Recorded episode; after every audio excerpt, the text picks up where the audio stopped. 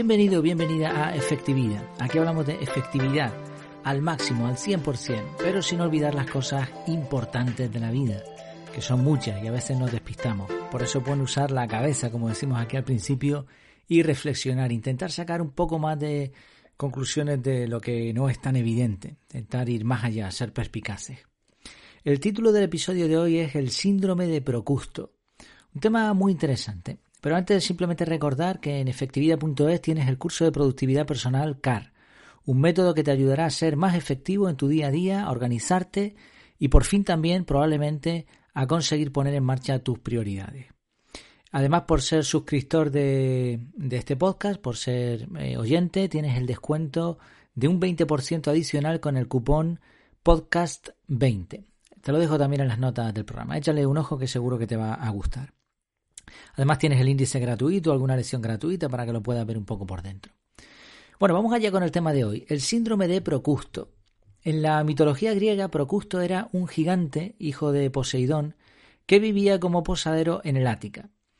En su posada acogía a viajeros a los que invitaba a tumbarse en una cama de hierro.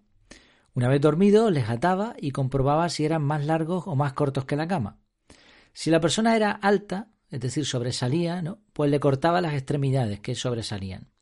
Si sobraba espacio en la cama, le torturaba hasta que llegara a la medida correcta, alargándole las piernas y brazos. Como tenía dos camas de dos tamaños diferentes, nadie escapaba de Procusto.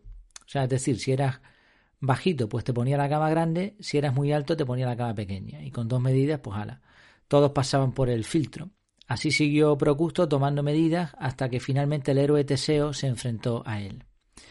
De esta desagradable historia, todo hay que, decirlo, derivó el llamado síndrome de Procusto, que consiste en personas que no soportan que seas mejor que ellos en determinado campo.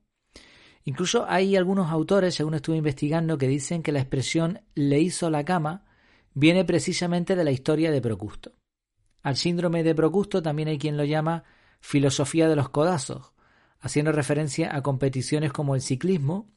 No sé si has podido ver alguna carrera, sobre todo que tenga final en llano o en ligera bajada. Ahí están los sprinters y es impresionante ver cómo unos a otros pues van a ir sacando codo para evitar que te adelanten y en muchos casos pues codo y patadita para tirarte al suelo. Bueno, ¿conoces a alguien que tenga el síndrome de Procusto?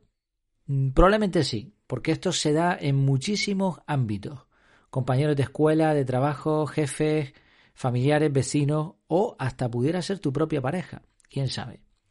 Lo peor de todo es que este tipo de individuos se suelen juntar entre sí para lograr sus objetivos, logrando así una versión mejorada del monstruo de Procusto. A veces enemigos declarados, ¿no? Gente que no se lleva bien, pero para fastidiarte a ti sí, ¿no? Dejan atrás sus diferencias con tal de cortarte la sala, ¿no? Haciendo referencia también a, al método de Procusto. Como en muchas otras conductas de este tipo, lo que se esconde detrás del síndrome de Procusto es el miedo. Miedo a quedar mal, miedo a ser superado, miedo a ser menos amado que el otro. Y en muchos casos, escondido detrás de este miedo, hay un problema de baja autoestima. Que la verdad que si te pones a analizar al final es la causa de la mayoría de los problemas psicológicos y de relaciones personales que hay en el mundo ahora mismo. Por eso la solución definitiva para todos los problemas relacionados con la envidia, como este síndrome de Procusto, está en el amor. Amor a uno mismo y amor a los demás. No se envidia si se tiene, no se envidia si se ama. Si tú te amas a ti mismo, no necesitas envidiar a nadie. Pero además, si amas al otro, difícilmente le vas a envidiar. Te vas a alegrar por lo que tenga, ¿no? Al contrario.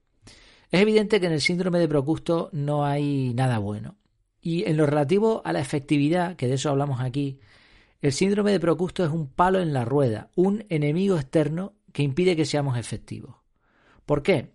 Porque tú estás intentando ser mejor, mejorar, pero resulta que hay otros que te están midiendo para cortarte y destruirte. Esto es así, esto, como digo, en muchos ámbitos sucede. Entonces, claro, impide que seamos efectivos por diferentes razones. Una, pues porque nos ponen trabas, nos ponen ese palo en la rueda, y otra, porque nos acongojan, ¿no? nos impiden que nos desarrollemos. Entonces, ¿cómo defenderse ante alguien que manifiesta este síndrome? Vamos a ver algunas ideas. En primer lugar, no necesitas posada. Es decir, los viajeros caían en manos de Procusto porque no tenían a dónde ir veían una posada allí y allí se quedaban a dormir. Nosotros en la vida no deberíamos nunca, o en la mayoría de los casos no deberíamos nunca caer en el error de aceptar el cariño mm, o la amistad o hasta el amor como limosna. Es decir, júntate con buenos amigos, mantén relaciones sanas y no, no seas un viajero solitario caminando por la vida que aceptes cualquier cosa, ¿no? Como amistad. Sé, ten, un filtro. Intenta buscar esas amistades conscientemente, pero o, encuéntralas por el camino, pero no, no, vayas a una posada, ¿no? Digamos, a quedarte por la noche. No sé si, si se entiende más o menos el símil. Cuando tú tienes unas amistades que merecen la pena, pues te estás juntando con personas que probablemente, muy probablemente, porque los has elegido tú, no tengan ese síndrome de Procusto. Segundo punto, no dejes que te juzguen. Aunque es verdad que Procusto los pillaba, pillaba a los mm, a sus ¿cómo diría? Se me ha ido la palabra ahora. Bueno, a los que dormían, ¿no? Allí los pillaba, pues justo eso, dormidos. Eh, nosotros en muchas ocasiones también es como si estuviésemos dormidos, no nos estamos enterando y permitimos de forma inconsciente que otros nos valoren. Incluso a veces lo alentamos, ¿no? Preguntamos, oye, ¿cómo, cómo me ves? O cuando alguien dice lo contrario a lo que opinamos o se mete con lo que hacemos, pues respondemos. ¿Y eso qué, qué es lo que hace al final? Pues le estamos dando la capacidad al contrario, a la otra persona, contrario o no, da igual, a la otra persona, de juzgarnos, ¿no? Porque le estamos dando esa base. Si tú me dices que no estás de acuerdo conmigo y ahora yo me pongo a discutir, pues te estoy alentando a que tú juzgues lo que yo pienso. Pero si tú opinas de otra manera y a mí me da igual, porque cada uno tiene su opinión, pues no te voy a permitir que me juzgues. O tampoco te voy a preguntar innecesariamente cómo me valoras, ¿no? Es bueno preguntar esto. Lo vimos en la ventana de Yohari. Es bueno preguntar a otros cómo te ven. Pero hay que tener cuidado porque si no utilizas un sistema, si no lo haces de forma correcta, al final la opinión de los demás tiene muy poca utilidad.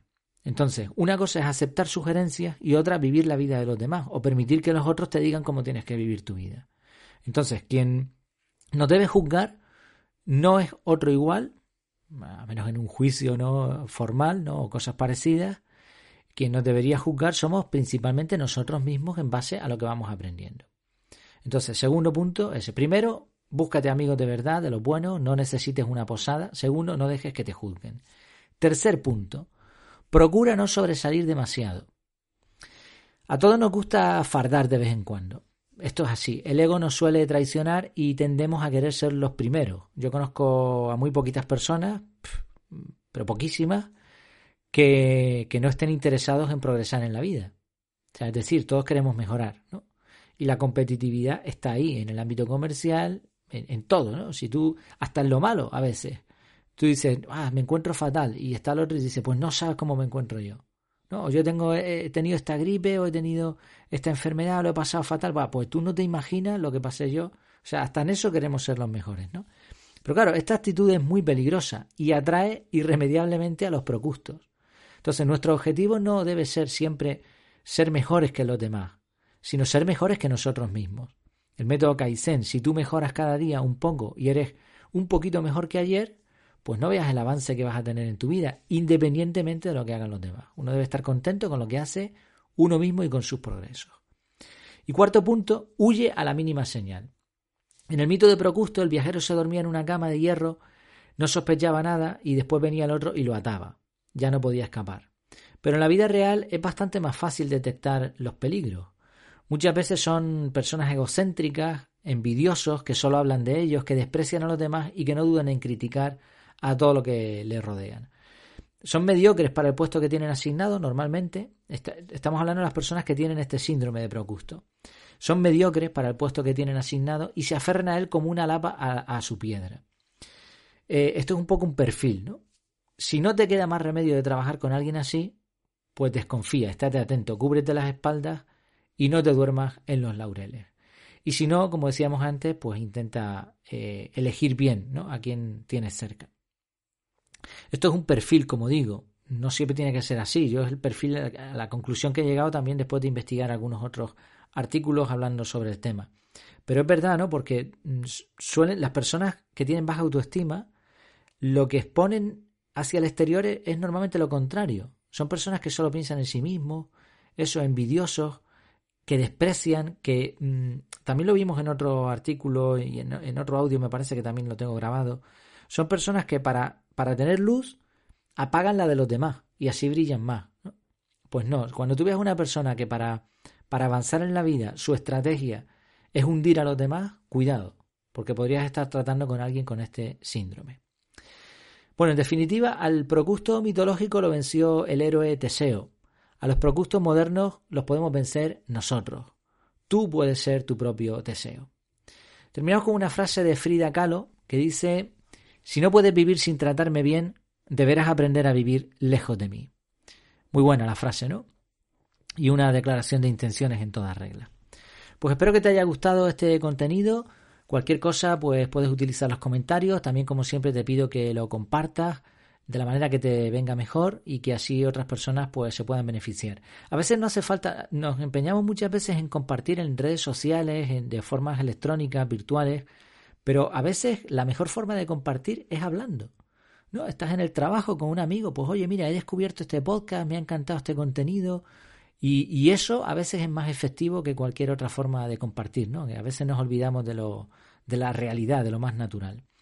Y como te decía al principio, en efectividad.es tienes el método de productividad, tienes también un montón de contenido sobre efectividad, tienes la fórmula de la efectividad para saber si está siendo realmente efectivo. Y bueno, ahí tienes en definitiva mi casa.